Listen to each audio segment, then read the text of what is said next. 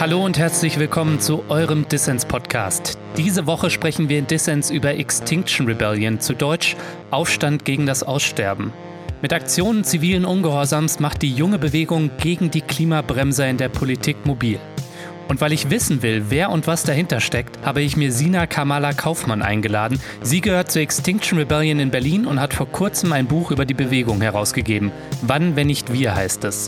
Mit Sina spreche ich über die Ziele von Extinction Rebellion, linke Kritik und die Zukunft der Klimabewegung. Bevor wir aber loslegen, noch ein kurzer Hinweis. Den Dissens-Podcast für dich da draußen zu recherchieren und zu produzieren, das kostet jede Menge Zeit und damit auch Geld. Wenn dir Dissens gefällt und du noch nicht dabei bist, dann werde doch jetzt Fördermitglied. Alle Infos hierzu in den Show Notes. So, jetzt legen wir aber los mit der aktuellen Folge Dissens. Mein Name ist Lukas Andreka. Viel Spaß. Dissens, der Podcast für linke Gesellschaftskritik.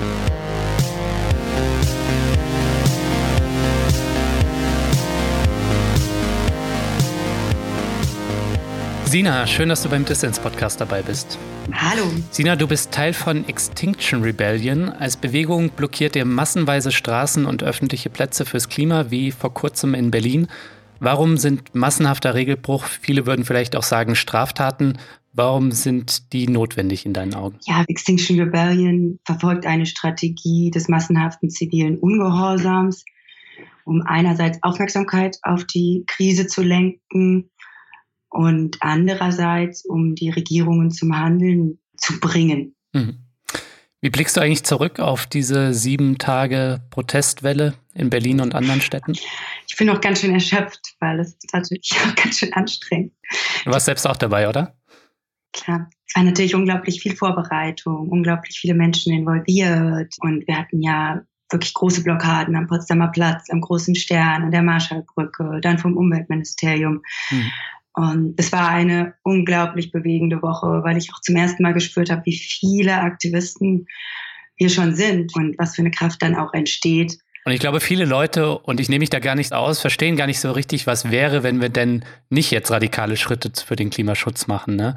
Und Extinction Rebellion hat es in meinen Augen ganz gut in den Fokus gerückt. Ja, sehr, sehr viele Menschen betrifft es schon heute. Hm. Die leiden und sterben schon heute an den Folgen des Klimawandels und die Konsequenzen für unsere Gesellschaften und für unser Gemeinwesen. Da sind wir vielleicht mit Extinction Rebellion wie ein Vorbote, wie ein Vorfühlen. Wenn man sagt, das ist ein Schwarm Vögel, die spüren für ein Erdbeben, dann sind wir vielleicht die Frühindikatoren, die jetzt diese Aufmerksamkeit auch auf diese Katastrophe lenken möchten. Eure Forderungen sind ja mega radikal. Also Deutschland CO2-neutral zu machen bis 2025, das ist kaum vorstellbar. Und also ich zum Beispiel müsste dann morgen mein Auto verbrennen und eigentlich jeder andere Autofahrer auch. Und wir müssten noch viel mehr machen, nämlich nicht mehr fliegen und ähm, ja auch wahrscheinlich alle irgendwie aufs Fleisch verzichten. Und selbst das würde vielleicht nicht ausreichen. Also wie kommt ihr zu dieser radikalen Forderung und ähm, haltet ihr das für umsetzbar? Also erstmal sind ja die Sachen, was wir als machbar empfinden, auch von dem geprägt, wie wir bisher über die Dinge denken. Und es sind ganz unglaubliche Dinge möglich, wenn man sich dem mal widmet. Und mhm. klar, wenn man einzelne Dinge herausnimmt, dann erscheint das sehr, sehr radikal. Aber eigentlich, wir brauchen vielleicht so eine klare Setzung, um auch kreative Lösungsprozesse jetzt mal in Gang zu bringen. Mhm. Aber habt ihr nicht das Gefühl, ihr verliert da auch unglaublich viele Leute? Also dass es auch irgendwie in gewisser Weise vielleicht auch ein bisschen elitär ist. Ich meine, es gibt Leute, die sind vielleicht, du wohnst in der Stadt, ich wohne in der Stadt, wir sind vielleicht nicht auf ein Auto angewiesen. Es gibt auch Leute, die müssen aber in die Stadt fahren mit dem Auto, weil sie sich vielleicht in der Stadt nicht mehr einen Wohnort leisten können. Und wir haben schon 2019 und bis 2025 klimaneutral.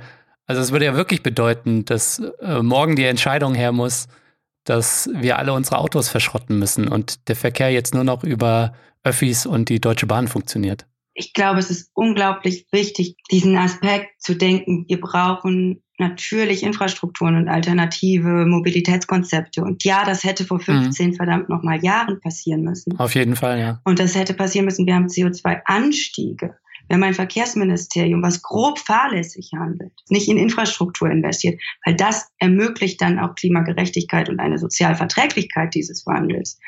ich glaube, das überhaupt zu trennen voneinander, in dem darüber nachdenken, wie dieser Wandel gelingen kann und hier so ein elitär und nicht elitär aufzumachen, das macht mir Sorge, weil dieser Wandel, den wir brauchen, natürlich braucht er ein anderes Miteinander.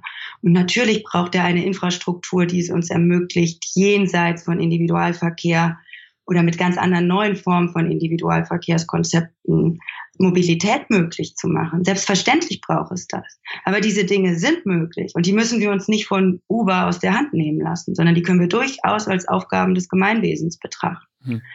Und da müssen wir raus aus diesem Einbahnschienen denken und daraus diese Konfliktlinien auch so zu zeichnen. Ihr bezieht euch ja auf Untersuchungen, wonach es für den Erfolg sozialer Bewegungen 3,5 Prozent der Bevölkerung braucht. Das wären in Deutschland 2,8 Millionen Menschen.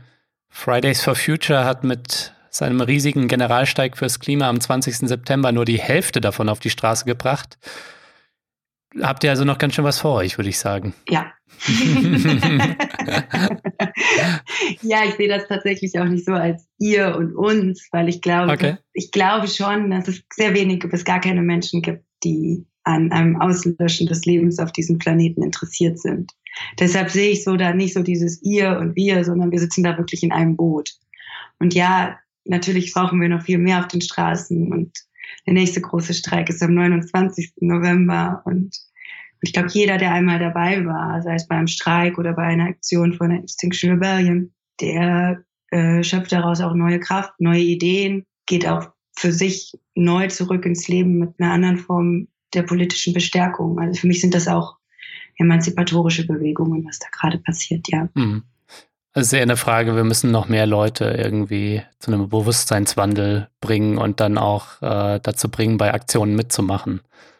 Ja, genau. Es reicht nicht bei Twitter seine Meinung zu sagen und es reicht vielleicht auch nicht, Podcasts zu machen oder Bücher zu schreiben. Mit Sicherheit nicht. oder Bücher zu schreiben. Oder Aber der Podcast ist immer meine gute Ausrede, meinen Hintern nicht hochzubekommen. Ich mache doch was. ja, na, ich glaube wirklich, dass es alles wichtig ist. Und ich war sehr, sehr berührt zu sehen, wie viele Menschen sich anketten, wie viele Menschen so entschlossen sind, um jetzt tatsächlich Veränderungen auch herbeizuführen. Und ich glaube, dass das Momentum da ist. Und ja, es braucht noch mehr Menschen. Und es braucht weniger besorgte Diskurse über, bin ich jetzt hier auf der richtigen Seite und mehr konstruktive, lösungsorientierte Diskurse, die Verbindungen schaffen, neue und nicht Spaltungen herbeiführen. Ich wollte gerade fragen, wie ist eigentlich euer Verhältnis zur Klimabewegung Fridays for Future und vielleicht auch zu diesen, ich nenne es jetzt mal vielleicht eher klassisch linken Klimabewegungen wie Ende Gelände oder Sand im Getriebe. Gibt es da ein Aufeinanderzugehen? Weil ich glaube, da brauchst du vielleicht auch noch mehr Vernetzung und vielleicht auch ein größeres Gesamtbündnis, ne? um vielleicht auch noch mehr Schlagkraft zu entwickeln. Was sind da eure Pläne, vielleicht auch fürs Jahr 2020? Also wir, Verbindungen sind teilweise natürlich schon eng. Also zum Generalstreik in Berlin sind wir auch in einem sehr breiten Bündnis, hm. Ungehorsam für alle, gemeinsam, gemeinsam auf die Straße gegangen, auch noch mit der Clubkultur zusammen. Hm. Und haben jetzt trotzdem eine neue Strategie im Sinne von, wir wollen wirklich auch jedem ermöglichen, mitzumachen. Deshalb machen wir breite Aktionstrainings. Deshalb schaffen wir eine Zugänglichkeit für, für Menschen, die sich vielleicht mit den Thematiken nicht beschäftigt haben oder, mhm. oder vielleicht auch sehr linke Gruppierungen als zu geschlossen erleben, so dass man dort vielleicht sich nicht direkt aufgehoben fühlt, mhm. weil man doch sich sonst für seinen Porsche rechtfertigen muss. okay. Und das versuchen wir zu überwinden, indem wir das ähm, eine breite Anschlussfähigkeit brauchen. Da sind wir eher mit Fridays for Future verwandt. Insgesamt sehe ich XA als einen kleinen Teil einer wesentlich klügeren und größeren gesamten Bewegung. Ähm, an einer sehr, sehr, ja, und glaube, dass das wirklich ein gemeinsamer Kampf ist. Und wenn man den jetzt mal auf diese das 1,5 Grad Ziel reduzieren kann, dann ist das auch eine Chance, ähm, eine Chance dafür, jetzt gemeinsam aktiv zu werden und dadurch aber auch eine Art von Druck aufzubauen, die vielleicht früher sonst nicht möglich war. Hm. Wenn du sagst, äh, Extinction Rebellion kommt aus einer anderen Tradition zivilen Ungehorsams, ähm, wenn du das mit dem deutschen Kontext vergleichst, hier ist ziviler Ungehorsam ja vor allem aus der Anti- aus den Antikohle-Protesten bekannt gegenwärtig, eben Ende Gelände zum Beispiel. die durchaus auch mal äh, körperliche Konfrontationen äh, mit der Polizei jetzt nicht suchen, aber nicht davor zurückschrecken eben und sich möglicherweise auch Festnahmen entziehen. Und solcher ziviler Ungehorsam, das ist dir jetzt zu so exklusiv oder vielleicht sogar nicht legitim? Diese Fragen finde ich immer sehr irreführend. Was ist jetzt erlaubt oder richtig oder legitim? Hm. Ich wollte dich ein bisschen aufs Glatteis führen, weißt du? ich habe gerade mal Glück gehabt. Nein, im Gegenteil. Ich finde das, ich persönlich finde das sehr, sehr bewundernswert und finde diese Formen des zivilen Ungehorsams können auch eine Wirkmächtigkeit entfalten. Teilweise führen sie auch zu neuen Konfliktlinien und werden dann auf eine Weise diskreditiert, die wiederum eine Anschlussfähigkeit auch an wirklich breite Bevölkerungsschichten für die äh, Mobilisierung, die wir auch brauchen, manchmal verhindert. Mhm. Äh, das hat verschiedene Ursachen. Auch da hoffe ich natürlich, dass dort mehr Zulauf ist und die Überschneidungen sind auch groß. Also sehr, sehr viele unserer Aktivisten sind auch bei Ende Länder aktiv und beteiligen sich dort. Mhm. Aber ähm, diese absolute Gewaltfreiheit und auch der andere Umgang und die Polizei nicht als Feindbild zu sehen, sondern jeden als Menschen, für den wir da auch kämpfen und auch ernst zu nehmen in seiner Rolle und nicht vielleicht zu reduzieren und damit ja auch einzuschränken auf sein Polizist sein oder ihr Polizistin sein, sondern in der Situation, auch wenn das sehr schwer ist, den direkten Kontakt und die direkte Begegnung zu versuchen. Mm, okay. Sicherlich eine Herausforderung und aber ich habe da sehr interessante und sehr auch tiefgehend, glaube ich, anders transformierende Begegnungen gespürt, ah. auch bei Polizisten.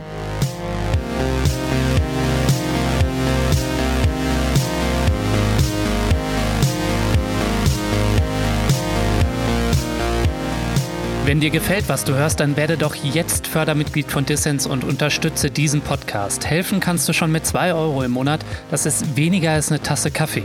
Alle Infos hierzu gibt es auf der Internetseite dissenspodcast.de, der Link auch in den Show Notes.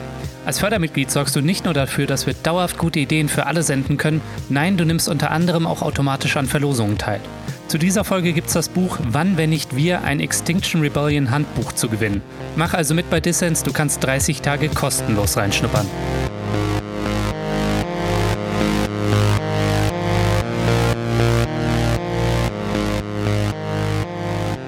Ihr hört den Dissens Podcast. Zu Gast ist die Autorin Sina Kamala Kaufmann. Wir sprechen über Extinction Rebellion. Sina, du hast einen Sammelband zu Extinction Rebellion herausgegeben. Wann, wenn nicht wir? heißt er. Was hat das mit dem Titel auf sich und worum geht es in dem Sammelband?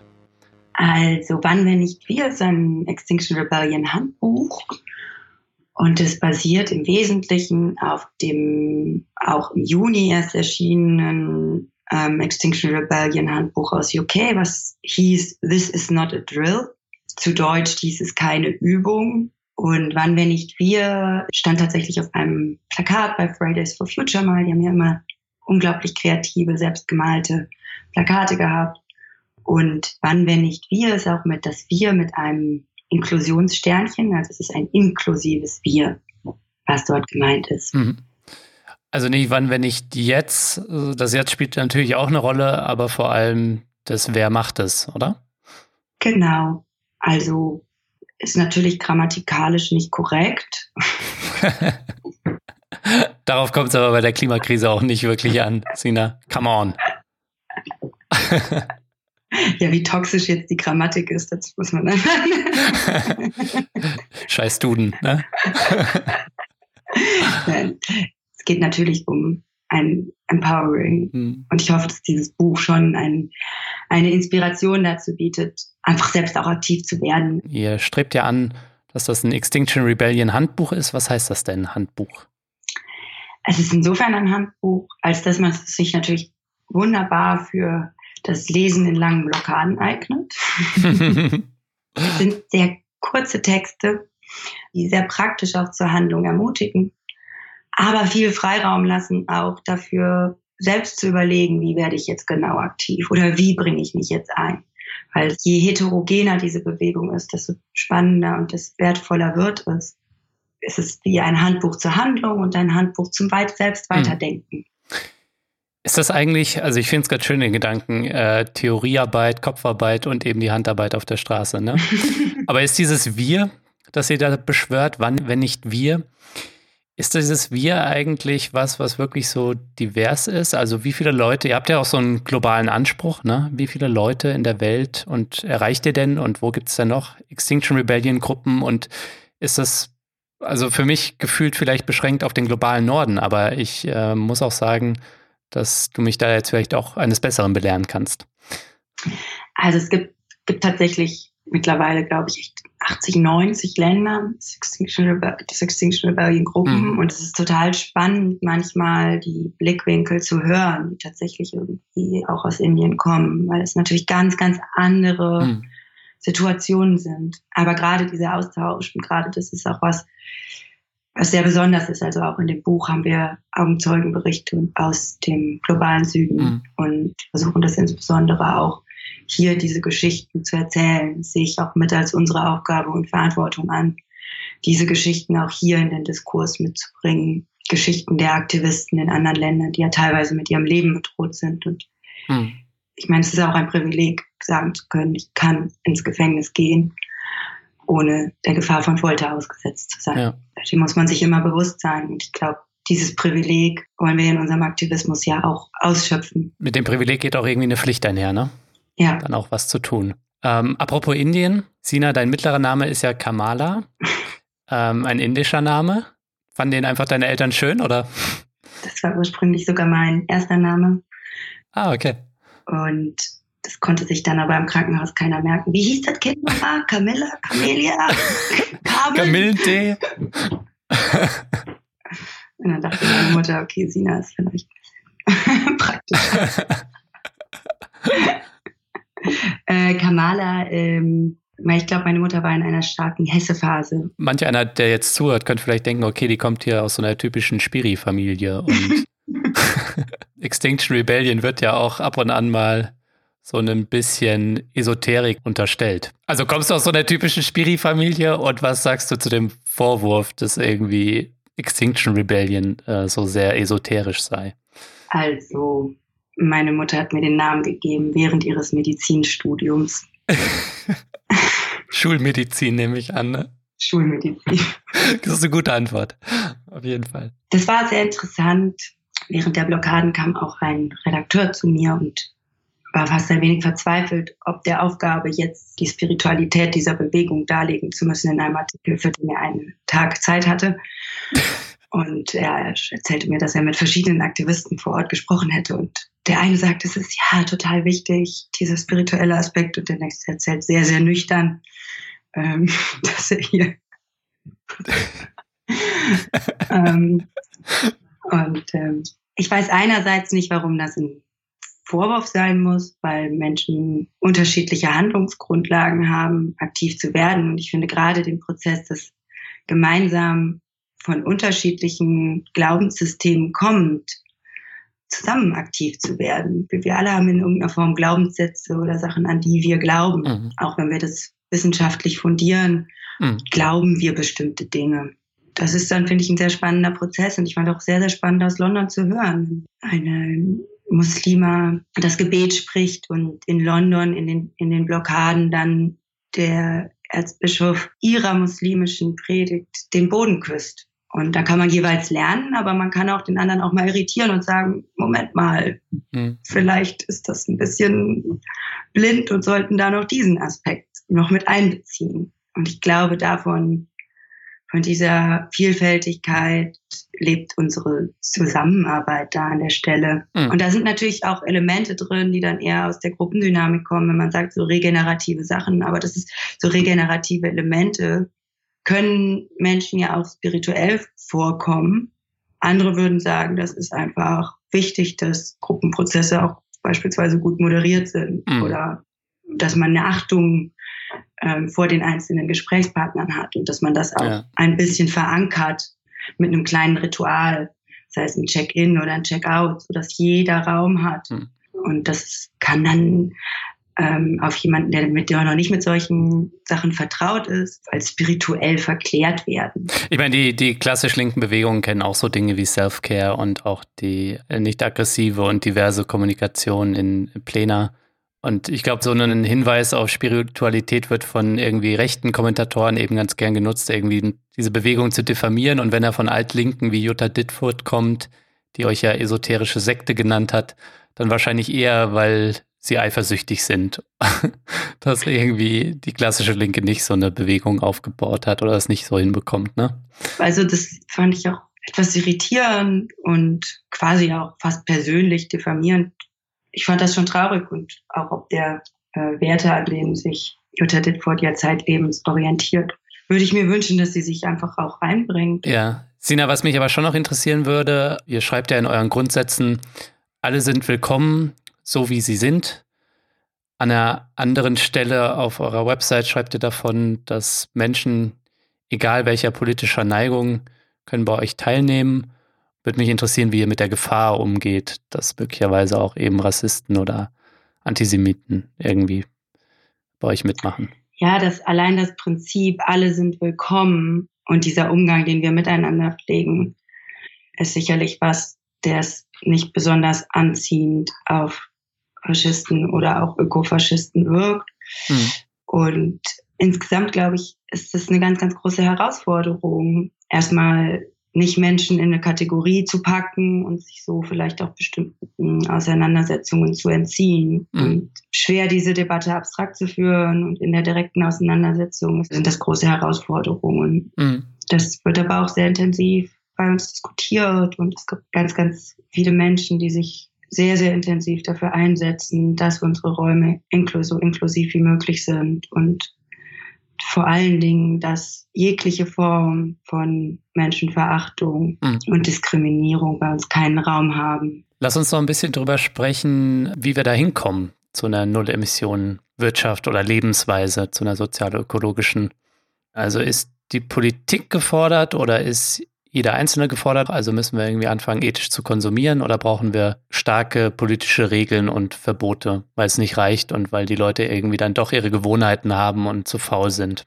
Also erstmal ist jeder Politiker ja auch ein Einzelner oder jede Politikerin ja auch eine Einzelne. Insofern sind sicherlich der Einzelne gefordert. Mhm. Aber ganz, ganz klar geht es darum, auch das politische und das kollektive Entscheiden überhaupt erstmal in der Form wiederzubeleben und wirksam zu machen. Mhm. Also ich bin sehr vorsichtig mittlerweile bei diesem schon fast als entsolidarisierenden Diskurs der Verschiebung in den privaten Konsum. Mhm. Und da hoffe ich sehr, dass wir auch als Gesellschaft und als Einzelne aufwachen, dass wir das sehr wohl in der Hand haben und dass wir uns gemeinsam diese Regeln geben mhm. und dass wir gemeinsam auch entscheiden, wie diese Welt in Zukunft aussehen soll. Hm. Und dass wir auch eine Gesellschaft haben wollen, die sich nicht selbst die Lebensgrundlagen nimmt. Wir wollen jetzt keinen kollektiven Selbstmord begehen. Und wie wir momentan agieren, steuern wir darauf zu. Selbst wenn es im Moment noch verstärkt auf die Kosten entweder der Schwächsten ist oder des globalen Südens natürlich. Neben der Tatsache, dass wir in vielen Bereichen gar nicht ökologisch leben können, gibt es ja aber auch häufig zu hören das Argument, ich kann irgendwie nicht aufs Fliegen verzichten, ähm, ist irgendwie halt cool. Deswegen möchte ich, dass die Politik mir das verbietet.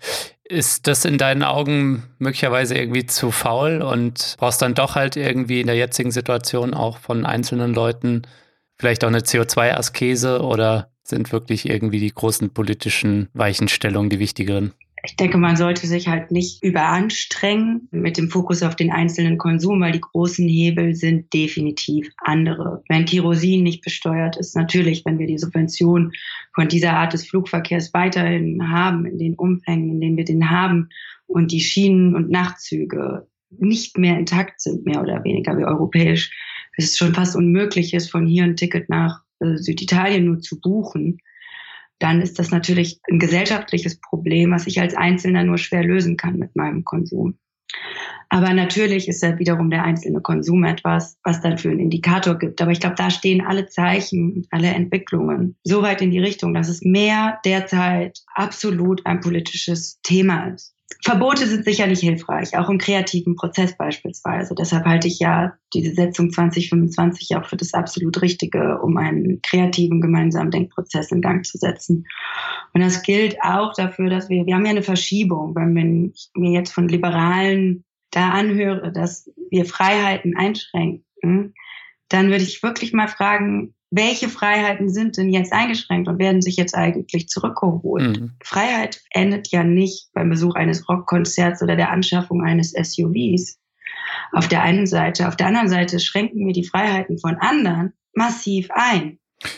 Ja, und wie wir als im globalen Norden, als Privilegierte auf Kosten von Menschen im globalen Süden leben. Aber Sina, bist du eigentlich überzeugt, dass sich eure radikalen Ideen und eine Null-Emissionen-Wirtschaft bis 2025 oder in einem ähnlichen Zeitraum in unserer von Lobbyinteressen geprägten Demokratie durchsetzen lässt?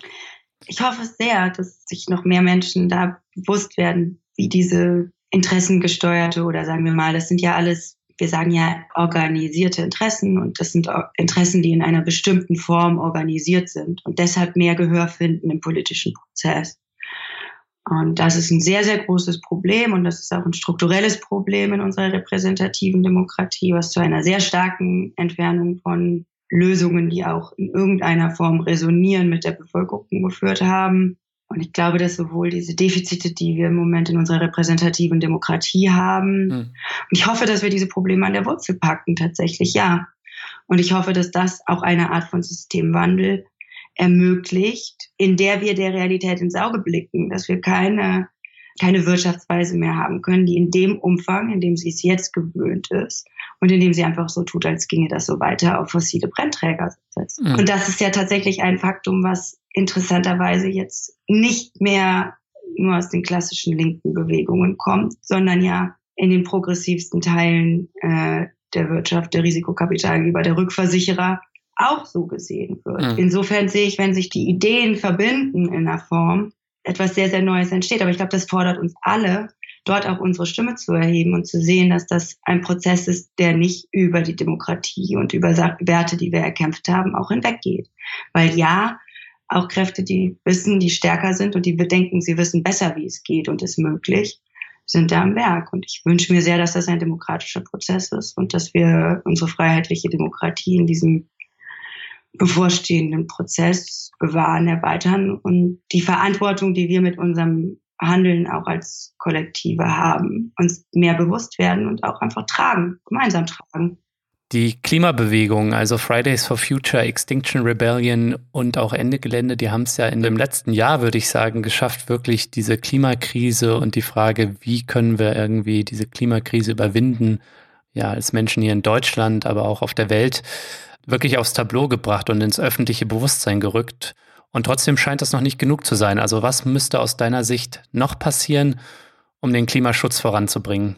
Ich glaube, der Druck auf der Straße muss tatsächlich noch größer werden. Mhm. Ich glaube auch, dass die Form des zivilen Ungehorsams in anderen Gruppierungen und in anderen Gruppen noch kreativer und auch noch störender werden sollten, müssen, könnten, dürfen.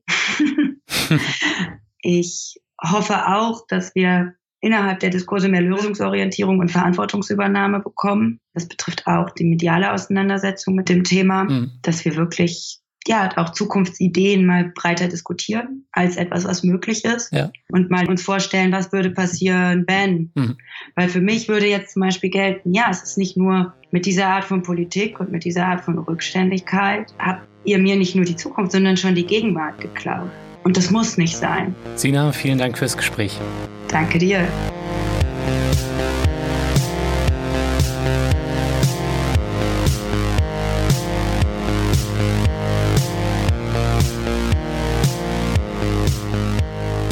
Das war der Dissens Podcast für diese Woche. Zu Gast war Sina Kamala Kaufmann von Extinction Rebellion. Vielen Dank fürs Zuhören. Und vergiss nicht, Dissens braucht deine Unterstützung. Wenn dir dieser Podcast gefällt und du noch nicht dabei bist, dann werde jetzt Fördermitglied.